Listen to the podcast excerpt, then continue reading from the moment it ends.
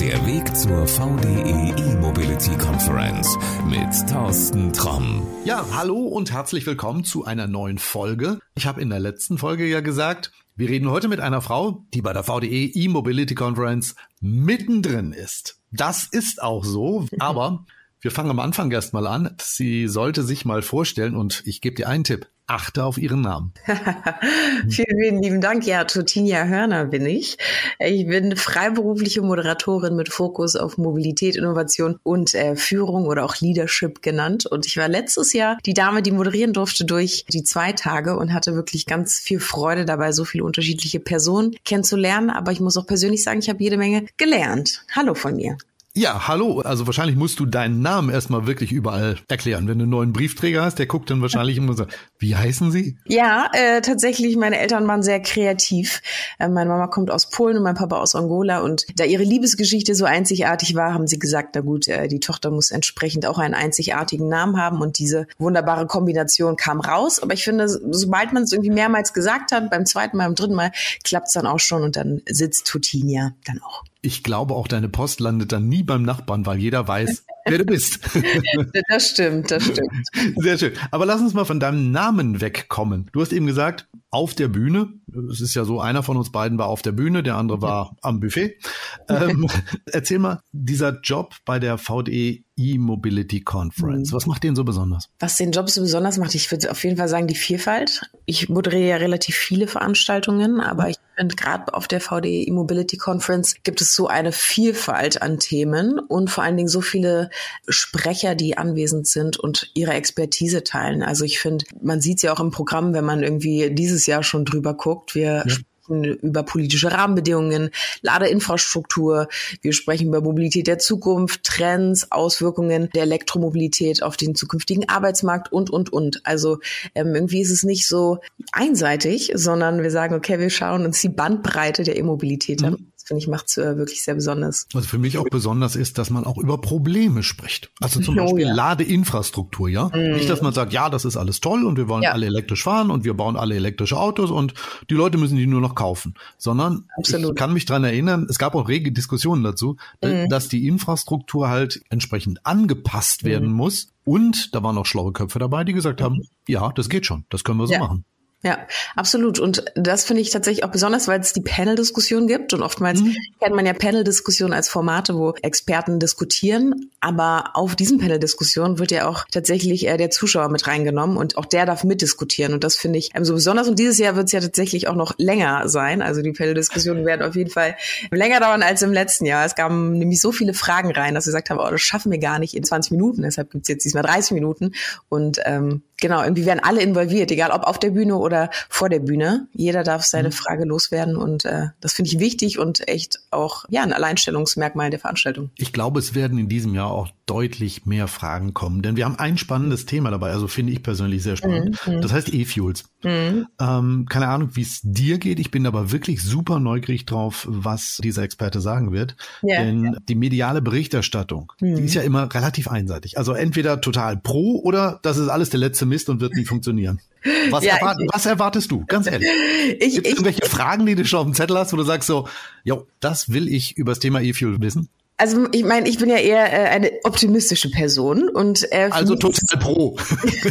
ab, absolut. Ich sehe darin ja die Zukunft und gerade wenn wir über Klimaneutralität sprechen, dann glaube ich, dass dieser synthetische Kraftstoff auf jeden Fall eine Lösung ist für viele Probleme. Gleichzeitig mhm. wissen wir, wir sind irgendwie noch nicht da, gerade wenn wir über ähm, die Menge sprechen, gerade wenn wir über ähm, irgendwie die Erzeugung der Vorproduktion sprechen. Also viele, viele Baustellen, die wir irgendwie noch ähm, überkommen müssen. Demnach bin ich gespannt, wann ist es denn soweit, dass wir irgendwie irgendwie E-Fuels auch wirklich in der Masse kaufen werden können. Und das ist tatsächlich eine Frage, die ich auf jeden Fall Herrn Diemer stellen werde. Ja, die Menge, das ist das ganz große Thema. Also es gibt ja viele Pros, die sagen, jo, wir brauchen das Zeug einfach, das können wir in unseren Tankstellen, die da sind, in die Tanks kippen. Das kann ja. jeder in seinen Tank kippen, fährt dann mit seinem Auto ganz normal weiter mhm. und ist dann eben halt äh, CO2-neutral unterwegs. Mhm. Äh, ja, aber das Problem ist wahrscheinlich die Menge. Ich kann jetzt mal eine Geschichte erzählen, die ja, ich erfahren habe. Da geht es ums Thema Rennsport, wo man ja auch ja. neutraler unterwegs sein will in Sachen CO2-Ausstoß. Ja. Und die DTM wollte so schnell wie möglich mit E-Fuels fahren. Mhm. Was ja auch eine gute Sache wäre. So würde man wirklich mal testen, wie einfach ist es denn? Also muss ich wirklich nur den Sprit reinkippen oder haben die Motoren große Probleme unter Höchstlastung? Mhm, mhm. Dann hat man gesagt, ja, wir würden es gerne machen und es gab keinen, der genügend Sprit zur Verfügung stellen konnte. Mhm. Und das sind ja nur 30 Autos, die achtmal im Jahr im Kreis fahren. Dafür ja. haben wir noch nicht genug Sprit. Wie wollen ja. wir dann die Bundesrepublik mit Sprit versorgen? Ja, absolut. Absolut. Äh, viele Fragezeichen. Ja, schreib das bitte auf deinen Zettel und frag nach, das interessiert mich. ja, ja, absolut. Mache ich gerne. Wie gesagt, das sind auch Themen, die werden heiß diskutiert werden. Da mhm. darf man sich auch als Zuschauer dran beteiligen. Also mhm. wer da wirklich sagt, mhm. was der Tom da jetzt erzählt, interessiert mich überhaupt nicht, ich will ganz was anderes wissen. Man reicht diese Frage online dann ein, die kriegst du mhm. irgendwie auf die Bühne und dann geht's los. Genau, dann darf ich sie stellen, beziehungsweise es gab im letzten Jahr die Möglichkeit zu ranken. Also das heißt, eine Frage, die gut war, äh, mit dem Daumen hoch zu bewerten und die Fragen, die halt am besten bewertet wurden, die kamen dann ganz weit hoch und die konnte ich dann stellen. Natürlich nicht alle, weil manchmal sind so viele Fragen gut, dass ich nicht alle loswerden kann und Zeit dann auch wegrennt. Aber genau, die bestbewertesten frage ich und ansonsten gibt's ja dann tatsächlich auch noch die Netzwerk- und Mittagspausen, die dann tatsächlich auch, finde ich persönlich, sehr viel Zeit lassen, beziehungsweise Zeit Seite generell lassen zum Kennenlernen, Netzwerken. Und ich finde das auch nicht selbstverständlich, dass dann CEOs da sind, mit denen man sprechen kann und sich über die aktuellen Themen unterhalten kann. Das klingt jetzt so, wie du gehst da zu Herrn, Frau, bla bla bla hin. Nein, du stehst mit, mit deinem Kaffee neben dem mhm. und kannst wirklich auch deine persönlichen Fragen loswerden. Ich habe viele, viele Menschen dabei erlebt, die wirklich Fragen hatten, die ihnen auf dem Herzen brannten, die wissen wollten, wie ist es denn jetzt? Wie macht ihr das? Ne? Ja. Also auch als ums Thema Personal und ähnliches ging. Hingegangen, Personalvorständin einfach mal gefragt, sag mal, wie ist denn das? Mhm. Und es gibt eine Antwort. Und mhm. das finde ich ist auch was Besonderes, was die VDE E-Mobility Conference ausmacht. Absolut. Und also ich hatte ja, äh, war im letzten Jahr da und dann auch in der Mittagspause. Klar kennt man äh, die Speaker und die Organisatoren, aber so viele Menschen kannte ich jetzt persönlich auch nicht. Und dann setze ich mich einfach an den Tisch, stelle mich an den Tisch und sag Hallo und dann geht das Gespräch los. Also irgendwie ist da auch gar keine Barriere, äh, mhm. mit jeder Person, die irgendwie anwesend ist, ins Gespräch zu kommen. Und man findet immer irgendwo einen gemeinsamen Nenner. Und ich meine, allein, dass man zusammen auf dieser Konferenz ist, verbindet ja schon und dann die Interessen sind tatsächlich ähnlich. Ja. Ich habe immer als Eingangsfrage, wo haben Sie denn den Kuchen her? ist gut, ja. Oder welcher schmeckt besonders gut? Ja, ja, funktioniert. Es werden auch Leute aus der Autoindustrie dabei sein. Und mhm. da könnte man zum Beispiel beim Kaffee und beim Kuchen vielleicht mal fragen, was wird denn jetzt überhaupt der Antrieb der Zukunft? Denn mhm. wenn, du, wenn du ein bisschen dich mal umhörst, gerade bei Entwicklern, mhm. vor einem Jahr war es noch so, alle haben gesagt, alles auf batterieelektrischen Antrieb. Ja, das ja, hat ja. sich geändert. Also das Thema E-Fuels ist bedeutender geworden. Das mhm. Thema Wasserstoff wird plötzlich mhm. auch bei einigen Herstellern mhm. wieder bedeuten. Da passiert was, da ist was in Bewegung. Das hat aber andererseits auch das Problem für Autokäufer. Ja. du weißt ja gar nicht, was soll ich denn kaufen, damit ich für die Zukunft richtig aufgestellt bin. Ich glaube auch, dass das und deshalb die VDE E-Mobility Conference ein großes Thema sein wird, gerade für Leute, die sich um Flotten kümmern müssen. Also mm, ne, mm, die großen, die großen mm. Fuhrparkmanager, was sollst du denn kaufen? Gut, ein Diesel wird wahrscheinlich keiner mehr kaufen. Kann ich noch einen Benziner? Soll ich einen Benziner kaufen? Macht es Sinn, ein, ein Wasserstoffauto zu kaufen? Wird es welche geben? Brauche ich ein batterieelektrisches Auto? Das kannst du dann wirklich aber vor Ort A erfahren und ja. B, aber wenn du Fragen hast, auch nochmal nachfragen konkret. Ja, ja, absolut. Ich finde, ähm, und ich erhoffe mir das tatsächlich, dass viele Personen, die Fragen halt einfach haben, auch einfach vor Ort sein werden, kommen werden und sich informieren lassen, sich äh, inspirieren lassen von den Vorträgen, aber wie du gerade auch meintest, äh, ihre Fragen loswerden, die sie halt sonst irgendwie nirgendwo beantwortet kriegen. Und ich glaube, dafür ist es echt ein ja, idealer Rahmen. Ja, ja, es ist jetzt auch nicht irgendwie auf ein Fachpublikum beschränkt. Mhm. Jeder, jeder, der interessiert ist, kann sich ein Ticket kaufen, ja. kann da hinkommen, kriegt auch Kaffee und Kuchen und kann seine Fragen loswerden. Ja, ja. Wie du jetzt da hinkommst, ich pack dir einen Link nachher in die Show Notes, einfach mal draufklicken, da gibt's dann alle Infos zu. Das müssen wir jetzt nicht extra erklären, mhm. wie das mhm. funktioniert. Das ist wirklich die leichteste Lösung und ich kann's echt nur sagen, wer ein bisschen am Thema Mobilität der Zukunft interessiert ist, hingehen wirklich. Sollte auf jeden Fall oder? da sein. Ja, absolut, absolut.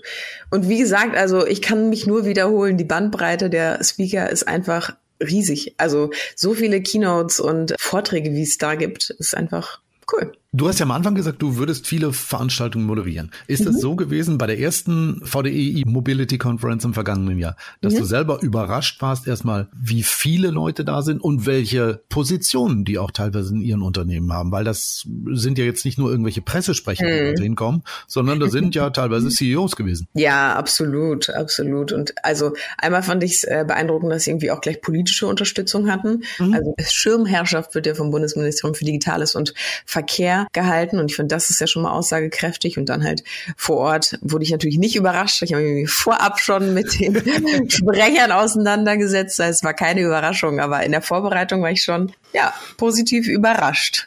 Das stimmt dann hast du ja wahrscheinlich auch schon mal einen Blick auf die Gäste- oder Speakerliste geworfen für dieses Jahr. Mhm. Äh, ich habe auch so, so, so, einen ganz kleinen Blick da schon mal drauf werfen können. Mhm. Auch das sieht diesmal wieder richtig gut aus. Also es mhm. sind Leute, die wirklich auch Entscheider sind, ja. die sagen, wo wir wahrscheinlich in Zukunft uns hin entwickeln werden, wo es klemmt, wo sie vielleicht eine Lösung finden. Mhm. Und ähm, wir sind ja nicht nur beim Thema Auto, also wir gucken ja auch mal, wie ist es zum Beispiel auf der Schiene. Ja, absolut. Und darauf freue ich mich tatsächlich ganz besonders.